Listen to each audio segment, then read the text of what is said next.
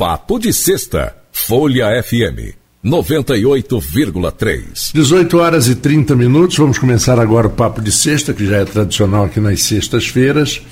Hoje eu vou receber novamente uma amiga nossa, e ela é advogada, agência da, agente da Polícia Civil em Muriaé, Minas Gerais, fazendo doutorado de propriedade industrial, advogada de marcas e patentes. E Kissela Santos, obrigado por você mais uma vez vir aqui conversar sobre assuntos que são pontualíssimos, ainda não estão totalmente esclarecidos, né? até para você, talvez, que tenha um conhecimento profundo disso, muita coisa você tem que pesquisar, porque, como você me falou antes, não, não tenha a, a eu sempre esqueço essa palavra jurídica, de jurisprudência. Jurisprudência. A jurisprudência que muitas vezes cria um caminho, né? E sem elas as pessoas ficam assim, como interpretar isso? Nós vamos falar de um assunto que está é, em alta, nós vamos falar sobre podcast, nós vamos falar sobre streaming, vamos falar sobre os direitos disso, mas antes eu queria, a primeira pergunta que eu quero fazer a você é por que, que é essencial para um empresário ou um, um empreendedor que, registrar logo a sua marca? Qual a importância disso e, e alguns mitos desse, desse registro? Marco, muito obrigada mais uma vez pelo convite. É uma honra estar aqui na principal rádio da nossa cidade, do principal veículo de informação da nossa cidade, que é o jornal Folha da Manhã, Rádio 98.3. É, falar de marcas é algo que me dá muito prazer, porque é a área que eu mais gosto de atuar na propriedade intelectual. E por que, que o empreendedor precisa pensar em registrar a sua marca? Porque uma marca sem registro ela não existe. Ela não existe para aquele empreendedor. Pode ser que ela exista para um outro empresário que já registrou primeiro que ele, e ele não saiba que ela já está registrada por ele, por outro empreendedor, e assim ele está utilizando-se de um bem, de um direito que não pertence a ele. Uhum. Logo, você utilizando um sapato, uma bolsa, pegando um, um, bem né, de uma outra pessoa, se esse bem é físico, a gente consegue visualizar claramente que trata-se de um crime. Por que não a gente falar de direitos abstratos? De bens abstratos, intangíveis, uhum. e que não se configuraria um crime. Por que, que eu posso usar uma, uma marca de outra pessoa sem registro e não ser considerado crime? É considerado, sim, crime contra a propriedade industrial. Tudo de uma maneira geral. Você, quando fala de um, uma apropriação de um trecho musical, é plágio, que é um roubo de um, de um bem, de uma criação de outra pessoa. E em texto em livro, em, em romance, em tudo, tudo, tudo. Só que hoje a gente está enfrentando uma coisa nova. Né? É, por exemplo, em 1950, 51, 52, chegou a televisão, ninguém sabia no Brasil como, como tratar isso. Foram se criando os, os, a, as normas e tal. E agora nós estamos diante disso. Nós estamos diante de um novo veículo, que são os veículos digitais e que não você não precisa ter pagar companhia, é, pelo cabo, né, pela companhia de cabo, você recebe através da internet. Você paga a internet, mas como registrar, como, como administrar toda essa, essa coisa nova? O principal ativo para se proteger é a marca. Isso uhum. a gente já falou aqui. Folha FM é uma marca. Sim. Não é? Então, o principal ativo. Agora, em se tratando de veículos da internet, existem muitos debates a respeito disso, porque muitas coisas vêm mudando, como a gente estava conversando antes, e o direito, ele não acompanha todas as mudanças na mesma velocidade. Né? Então, Sim. se a informação ela é transmitida pela internet, Hoje não existe uma lei no Brasil que trata especificamente de proteção de direitos autorais pela internet por streaming, por exemplo.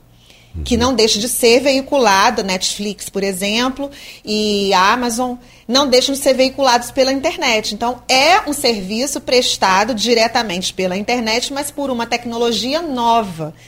Logo, recentemente, está se discutindo um projeto de lei que tem tem sido pouco falado na mídia, mas a partir de semana que vem vai ser julgar, vai ser votado né, na Câmara a respeito dos direitos autorais do streaming. Então tem muita coisa ainda para acontecer, porque existe sim uma briga, né, uma briga jurídica, um conflito jurídico entre as proprietárias de emissoras de televisão que reproduzem as obras de audiovisual pela televisão e pagam direitos autorais porque são obrigadas a pagar. Uhum. E existe também a não regulamentação do streaming, que essas mesmas emissoras transmitem os mes as mesmas novelas, os mesmos é, filmes por meio da internet. Tem uma coisa curiosa, é, o, por exemplo, você vê como, como as coisas, o, o, o, veículo, né, que quando muda fica confuso. É, é muito comum as pessoas assistirem futebol através do que a gente chama de Premiere, que é uma um, um grupo de canais que pertence à Globosat, que paga aos clubes de futebol os direitos. Hoje está muito pulverizado. Tem Amazon, tem Paramount transmitindo é, ESPN, Star, Star Plus transmitindo. Mas antes era só praticamente Campeonato Brasileiro, campeonatos regionais, só era a, o Premier. Então você pagava, por exemplo, para ter em casa, digamos, 100 reais por mês. 80 reais por mês. Só que aqueles 80 reais por mês não te dava o direito de, de botar uma televisão num bar para juntar o público, tomar sua cerveja, comer seu, seu frango a passarinho e assistir o jogo do seu time. O pacote que a, o Premier vendia para os bares é, é, um pacote diferente, mais caro, porque você está oferindo lucro com isso. Na é verdade? Rádio é a mesma coisa. Rádio, quando toca uma música, tem que pagar o ECAD, porque existe a distribuição dos direitos autorais dos. dos... Isso é uma outra briga que eles que criticam os, os autores criticam muito o ECAD. Muito. Né? Acham que o ECAD não, não, não distribui da forma correta e tal. Mas isso é outra discussão. É outra discussão. A verdade é que tem que haver é direito autoral e tal. E outra coisa que a gente vê no dia a dia a pessoa, isso depois da pandemia, então, acontece muito. Abre um salãozinho de beleza para fazer unha, isso e aquilo, e bota uma fotografia da, da Gisele Bündchen no vidro. Imagina, é porque a Gisele Bündchen não vai se preocupar em ter um advogado em Campos dos Goitacazes ou em qualquer lugar que seja. Se for em São Paulo, vai dar complicação. Vai. Se for no Rio de Janeiro, Vai Também. dar complicação. Né, a pessoa pega aquela música Tema da Vitória, do, do Eduardo Soto Neto, que tocava na Globo na hora do, da vitória do Ayrton Senna, ou do Piquet, porque não era para Ayrton. A música foi composta para na fase do Nelson Piquet ainda. Tudo quanto é rádio do interior usa aquilo para fazer anúncio de, de, de, de, agência de automóvel. É um absurdo que, o que se faz.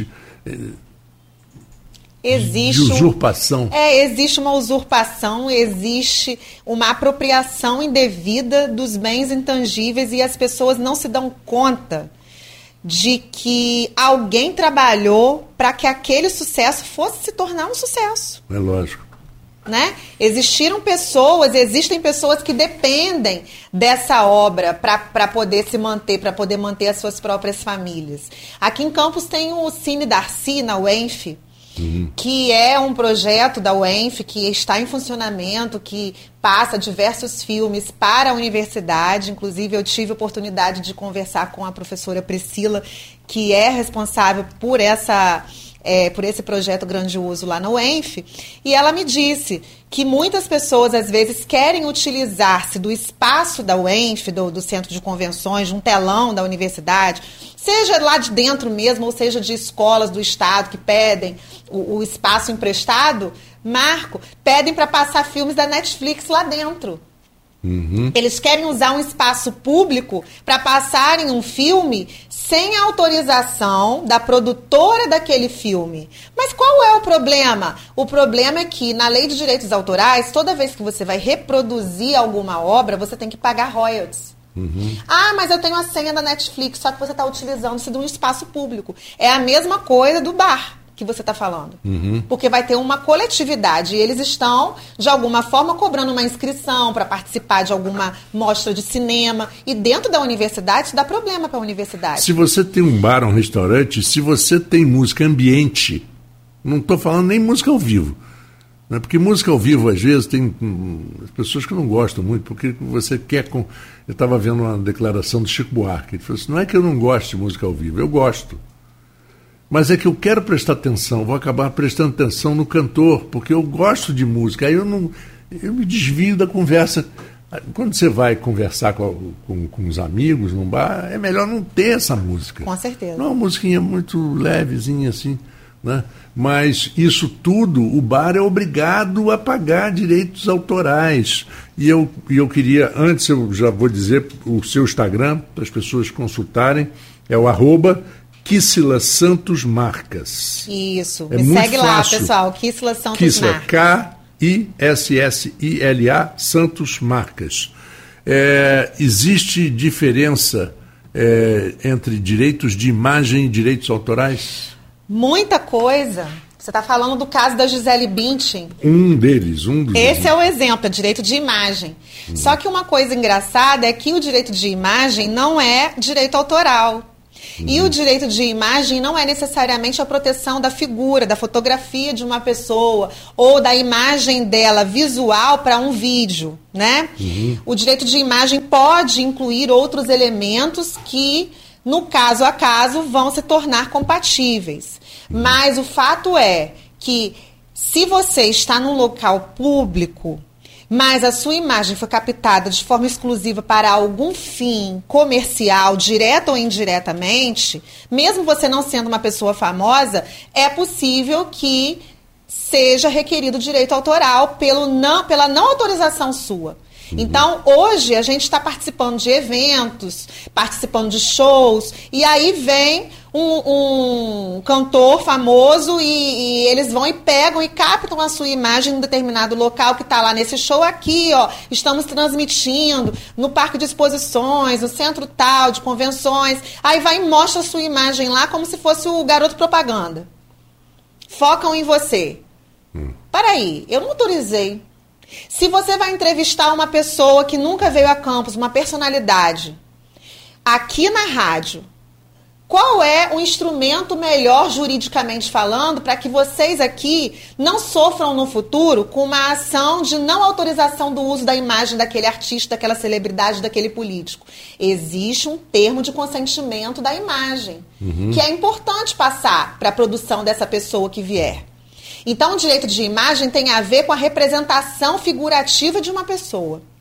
Uma coisa interessante que eu me lembro uns 10, 12 anos atrás, é, estava se planejando um jornalista, meu colega de trabalho na época, é, sobre um cento, 110 anos de um, de um time de futebol. Eu não vou dizer time. É, não... porque é propaganda. É. Mas ele estava um livro para ser vendido e tal.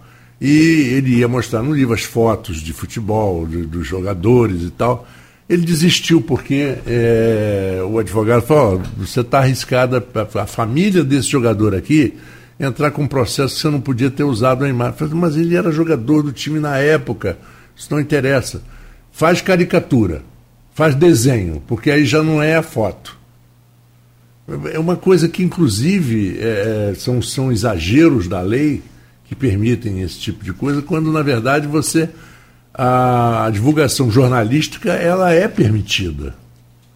É porque né? é a informação, não é a obra. É. é o direito, são direitos diferentes. É. Uma coisa é a imagem, outra coisa é a obra que aquela pessoa produziu durante a vida, se for um cantor, por exemplo, um compositor, um compositor. E outra coisa é quando a pessoa está sendo retratada como um fato, uhum. né? Se ela está sendo retratada como um fato, existe a liberdade de expressão. É. E aí não é proibido, né? Exatamente, porque se, se, se uma pessoa famosa é fotografada num restaurante com os amigos, pode dar problema, mas se ele é fotografado é, cometendo um crime. Aí já é algo que vai além da alçada dele pessoal. É. Né? Quer dizer, você quer direito autoral para mostrar o crime que você cometeu, não meu tem amigo? Como, não. não tem como. O próprio Guilherme de Pádua, né, no crime exatamente, da, da Daniela exatamente. Pérez. Agora, consequências de pirataria e do plágio na internet. Vocês já tenham, já estão caminhando sobre é, coisas mais sólidas, mais firmes? Sim. Ou ainda está Sim, é, uma coisa interessante a se dizer é que não existe a palavra plágio na lei. Essa palavra ela foi criada pelos doutrinadores, pelos estudiosos. Uhum. Mas existe o crime de contrafação, que é como se fosse a prática da pirataria. Uhum. E a prática da pirataria não é necessariamente, ah, eu quero falar que furtar. Hoje a gente não fala mais em CD, em DVD. A gente sempre associa pirataria a isso. Mas pirataria ou contrafação, dependendo do caso, é toda reprodução sem autorização. Isso. Seja em direito autoral, seja até em marcas, seja até uma nova tecnologia. É possível se falar em pirataria. Porque tem uma diferença. que eu vou, eu vou, vou quando é, um, um jornalista, escritor famoso aí que fazia biografias, fez a biografia Roberto Carlos em detalhes. Caso famoso. Caso famoso. Eles for, eu, for, foram obrigados a tirar do mercado, que não adiantou muito, porque você conseguiu o livro, comprar o livro a qualquer momento, até mais caro. Claro. Porque foi fez... parar na mão dos cambistas. né? fez, fez uma alarde. publicidade é. muito grande. E e eu me lembro que a advogada, a, a pessoa que, que, que, levou o escritório de advocacia a defender o Roberto Carlos nisso foi a Paula Lavini, que era o pai dela, que é um dos maiores advogados do Brasil. E, e isso batia com o, interferia no direito de, de liberdade de expressão, de expressão, claro. Que é um, um, um escritor que se ele escreveu alguma coisa errada, que processem depois, mas tirar do mercado, impedir. E como é que fica essa situação? Você tem ouvido a respeito dessa história de biografia autorizada, não autorizada, meio autorizada, então, até a página 9? O próprio Roberto Carlos, ele recentemente ganhou uma ação contra, tenho 99% de certeza, ah. contra o Tiririca. E é uma música que já vem ao longo do tempo, ele já tem com esse processo. É, não é de agora isso, né? Que eu quis dizer. Não, não é de agora recente. Mas ele ganhou uma ação para que o Tiririca indenizasse, né? O indenizasse por conta de uso indevido. Mas agora, a biografia ela, assim, eu vou falar a minha opinião, né? Uhum. Recentemente eu não tenho ouvido muito falar de biografia, mas a biografia, para mim, eu vejo como algo, como um texto jornalístico. Você uhum. vai fazer uma pesquisa quase Sim. que acadêmica, dependendo da biografia, quase que acadêmica. Você vai fazer um, um, um estudo sobre aquela pessoa. E você vai relatar em terceira pessoa. Em Sim. terceira pessoa. Logo, não deveria ser recolhido do mercado só porque ele não concorda com certos fatos da sua vida íntima. Então aí, Marcos, existem dois direitos no mínimo que estão em conflito. Existe o direito à intimidade, só que ele é uma pessoa pública. Então, é, é, o direito à intimidade de uma pessoa pública, ele é diferente do meu e do seu direito. Mas uma somos. coisa, uma coisa é você dizer que a pessoa teve um relacionamento assim, assim, assim, e outra coisa é você, por exemplo, denegrir essa pessoa. É. Aí, você, a pessoa que se sentir denegrida, que entre é. um processo de, de, perdas e danos, de, de, danos morais, qualquer coisa. Mas aí o fato da gente se sentir ofendido não significa necessariamente que houve um crime, que houve. Exato. É, é porque a ofensa é pessoal. Exato. Né? Eu, eu vou citar um, um caso rápido. É, na virada do ano 2000, 2000 para 2001, a emissora eh, americana de esportes, a ESPN, fez um, é, um programa que ele chamava, tinha um Sport Center, que é o programa que até hoje na ESPN Brasil leva, e eles fizeram lá nos Estados Unidos o, Sport Century do século. E uma das histórias foi sobre o Don King, que é aquele promotor de lutas de boxe e tal. entre outras coisas, que foi do Muhammad Ali, do Mike Tyson, sabe? que é um cara controvertido e tal. Ele foi preso e condenado uma vez, condenado publicamente, né, por um crime de morte, né, de homicídio. E o Sport Center citou isso. Ele entrou com um processo pedindo 10 milhões de dólares por a ESPN ter citado, evidentemente que ele perdeu, Está tá, tá, em todos os, os, veículos, foram publicados. Então as pessoas se aproveitam muito. Se aproveitam também. Para você dizer, o que, que eu posso ganhar com isso? Quanto que eu posso tirar dessa empresa por é, ter falado isso? Não tem aquela música do Renato Russo, Geração Coca-Cola? Sim. Então, é, esse é um exemplo de vários que existem de uma música que cita uma marca. Uhum. Cita a Coca-Cola Uhum. Se fosse assim, a Coca-Cola processaria o Renato Russo ou a banda, na época, por citar a sua marca. Mas, na verdade, ele estava promovendo. É. Né? É, no caso do Don King, eles estavam citando um fato que, que tinha acontecido 30 anos antes e que ele, ele cumpriu, saiu, ou, ou houve uma anulação do processo, não sei o que aconteceu, mas mas o que o, que, o, que o jornalismo fez foi citar um fato existente. Uhum. Né? Direito de expressão, né? Direito de expressão total, que, que não pode ser violado. Não, também. não pode. É, existe um limite. Uhum. Mas o limite é, para citar algo que foi um fato que realmente aconteceu, que não foi uma mentira uhum. e que foi público e notório, aparentemente não parece ser uma violação, uma infração, né? Quais são os desafios, na sua opinião, do streaming e dos direitos autorais? O que, que você acha? Porque tudo está no achômetro. É, tudo nós, depende. Nós estamos ainda nos, na, na fase de achômetro, até virem as primeiras é, causas julgadas. O que, que você acha que vai ser enfrentado por aí? É um desafio, porque a lei de direitos autorais é de 96, muito antes do streaming. Já existia internet, mas ainda não era em banda larga. Então, na época, não se falava, não se sonhava ver streaming. E não se, não se baixava músicas e vídeos como se baixa hoje. Pelo era contrário. muito difícil. Era muito difícil, era internet de escada. É e tudo mais. Então, é preciso realmente, eu sou totalmente a favor desse projeto de lei. Pois é, isso é, seria a pergunta seguinte: existe alguma previsão de reforma de lei dos direitos autorais? Existe. É, eu tentei gravar um número, eu acho que é 2730 Uhum. Mas ele vai ser, de qualquer maneira, ele vai ser votado na próxima terça-feira. E existe realmente é, essa discussão porque as emissoras, como eu estava falando, de televisão no Brasil, elas não pagam direitos autorais para veicular os seus, as suas obras, né? É, mesmo a Escravizaura, novelas antigas é, e até filmes mesmo brasileiros pelo streaming qualquer que seja ele, se for Netflix, se for Globoplay, se for Amazon. Então, como, o que, que a lei de direitos autorais prevê? Ela prevê que a cada reprodução de uma obra considerada autoral, audiovisual, ela deve ela, é, o, o, transmissor, no caso, quem está reproduzindo, deve pagar direitos autorais. É, até porque, porque normalmente ele, ele fatura com comerciais em cima, né?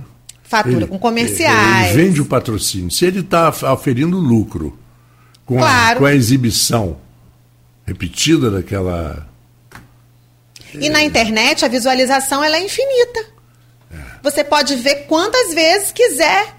E, e, só que o YouTube, por exemplo, o YouTube paga pouquíssimo de royalties. Se você tem um canal com um milhão de visualizações em um vídeo, parece que paga centavos por cada visualização. Sim. Né? É, é, então, tá assim, tem que ter realmente uma regulamentação mais específica ou uma atualização, que é o que está acontecendo, da lei de direitos autorais para o streaming. Porque, de um lado, existe a emissora que fatura porque não está realmente pagando direitos autorais e está ganhando por causa da, da, dos comerciais, da forma de, de lucro, né? Uhum. Que, eles, que eles encontraram de transmitir suas obras sem pagar. E, por outro lado, também tem os criadores, tem os cineastas, tem os atores. E a própria Paula Lavigne está na defesa dos direitos autorais. Eu estava lendo. Sim, claro. É, ela é desse, desse, movimento a favor dos direitos autorais. Né? É. E é preciso se debater esse tema, porque nas universidades, nas instituições de ensino, muitos professores não sabem como lidar, por exemplo, com a gravação de suas aulas, com a reprodução de material para passar para os seus alunos. Uhum. Sobre domínio público, por exemplo, aquele material que ele está distribuindo está em domínio público, ele pode distribuir para os seus alunos. Então, existe é, tem que existir esse debate, não só aqui na, na, no privado, mas também nas instituições públicas. Né? Para os donos e trabalhadores de emissoras de rádio, existem trilhas musicais que já são liberadas. Elas são sites. Marcelo está aqui, ele, ele, ele sabe muito bem o que eu estou falando, nosso, nosso responsável técnico. É, às vezes a gente pede, vamos, vamos sonorizar um texto tem que ser uma música que esteja classificada como já. No momento que você adquire o CD, você já está pagando os direitos para a utilização daquilo. Ou se não, se a música estiver em domínio público. Ou se estiver em domínio público. Mas esse domínio público, muita gente acha que é. Quanto que você falou? Quantos anos? Quando... 50, é, no, depende do país, né? Uhum. No Brasil, após a morte do autor, são 70 anos. É, 70 anos. É, as datas para entrar em domínio público podem variar para menos da morte, para menos de 70 anos da morte do autor. Uma obra audiovisual se torna pública após 70 anos de sua primeira divulgação. Mas tem aquela história também da, da de você é, re, registrar novamente, faz É, mas a música não, só a marca. Só a marca. A marca que você pode prorrogar indefinidamente, mas a, a música entrou em domínio público, não tem como renovar. Uhum. E um dos maiores exemplos de esperteza nessa, nesse campo foi do Carlos Imperial, que foi um comunicador famoso na época da Jovem Guarda, que pegou a música Meu Limão, Meu Limoeiro, que era um, uma música folclórica de domínio público, né? e transformou num dos maiores sucessos da época, nos anos 60. Meu Limão, Meu Limão, com Wilson Simonal. E ele ganhou os direitos autorais no meu limão no limoeiro, tem sem ter sido autor, só refez o arranjo, mas era domínio público. E isso é uma coisa que a gente também tem que atentar para burlar, né? Por isso que plágio, essa coisa toda, tem uma, um critério.